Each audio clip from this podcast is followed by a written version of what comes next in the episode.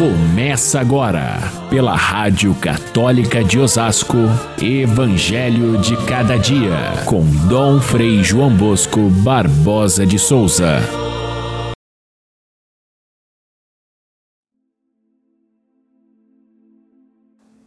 Por que os teus discípulos não seguem a tradição dos antigos, mas comem o pão sem lavar as mãos?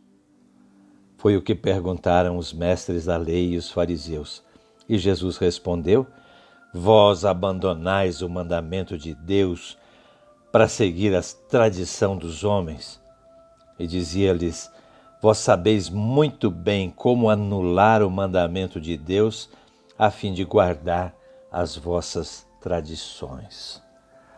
Caríssimos irmãos e irmãs, ouvintes do nosso Evangelho de cada dia, Nesta terça-feira, entramos no capítulo 7 de São Marcos e a discussão entre Jesus e os fariseus traz um tema muito atual e, ao mesmo tempo, de difícil resolução, difícil discernimento. A questão é guardar as tradições do passado ou abrir-se às novidades de uma prática religiosa renovada. É importante, sim, a gente guardar as práticas do passado que são valores perenes. Agora, outras coisas são modismos que tiveram validade num tempo devido e talvez, talvez até são bonitos, mas não têm mais a, a função nos tempos de hoje. Como distinguir uma coisa da outra? O que é verdadeira tradição e o que é anacronismo, coisa sem sentido nos tempos de hoje. Essa discussão, eu disse, é difícil porque a gente não, muitas vezes não, não pode deixar de lado aquilo que vem do passado com força e que ajuda a renovar o presente. É ao mesmo tempo atual, porque há muitos grupos na igreja que querem voltar ao passado ou querem ir para frente, são conservadores, são progressistas, e essa discussão muitas vezes leva a uma não compreensão daquilo que é o essencial, que é o Evangelho.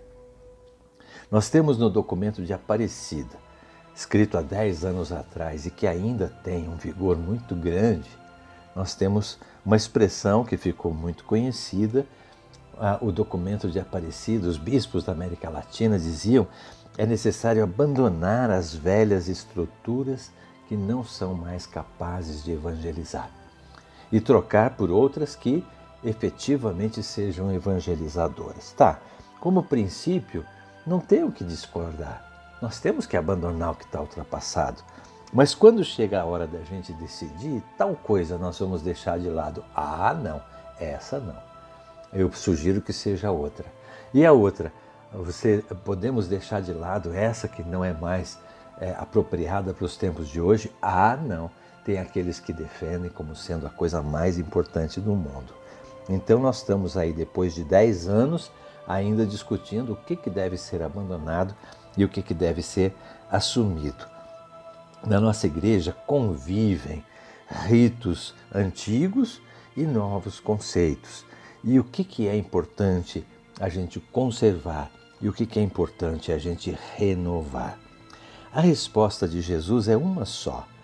As tradições não podem anular o mandamento de Deus. Não se pode anular o mandamento de Deus ficando presos às coisas antigas que já não são mais expressões do mandamento único de Deus, que é o amor, que é a justiça, que é o perdão, que é a paz. Então, algumas coisas que nos atrapalham nos dias de hoje nós devemos ter bem presentes. Uma delas é o formalismo das leis. Existem leis eclesiásticas, existem leis prescritas no direito canônico, existem documentos da igreja que trazem normas para serem cumpridas. Agora, o formalismo é aquilo, é, é aquela exigência de ser é, exatamente conforme a lei. A gente chama esse exagero de lei é, de legalismo. Legalismo é quando uma pessoa acha, por exemplo, que pode deixar de atender a uma necessidade básica de alguém, porque hoje é domingo eu tenho que ir na missa. Claro que eu tenho que ir na missa. Claro que é importante o meu movimento. Claro que é importante seguir as normas da igreja, mas diante de uma necessidade maior, que é a vida, que é a caridade, que é o amor, eu tenho que ser capaz de entender que a lei maior deve ser respeitada. O legalismo é cego. O legalismo cumpre a lei. O legalismo, pior do que tudo, condena aquele que está fora dessa, dessa lei.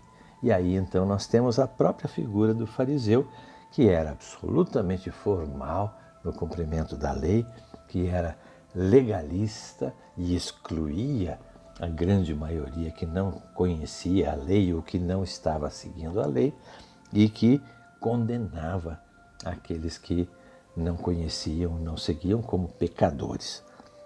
É preciso sim a gente ouvir o magistério da igreja. Quando se fala em magistério da igreja, se fala sobretudo das normas que são emanadas pelos sagrados pastores no legítimo uso das suas atribuições.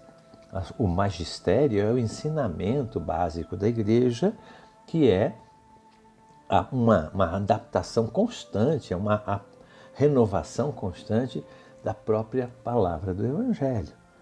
O magistério da igreja tem essa função de ensinar e nós temos a obrigação de acolher o magistério da igreja. Só que, no decorrer dos tempos, o que, que o magistério da igreja diz a respeito dessa ou daquela questão?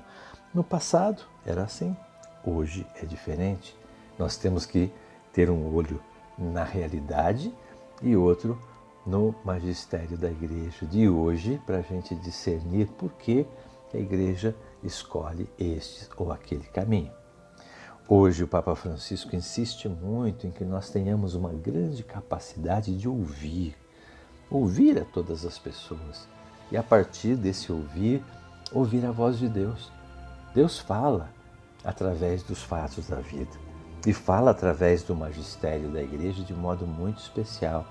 E só ouvindo é que a gente consegue discernir aquilo que é o melhor caminho e escolher dentre a mais sadia tradição aquilo que realmente renova a nossa vida.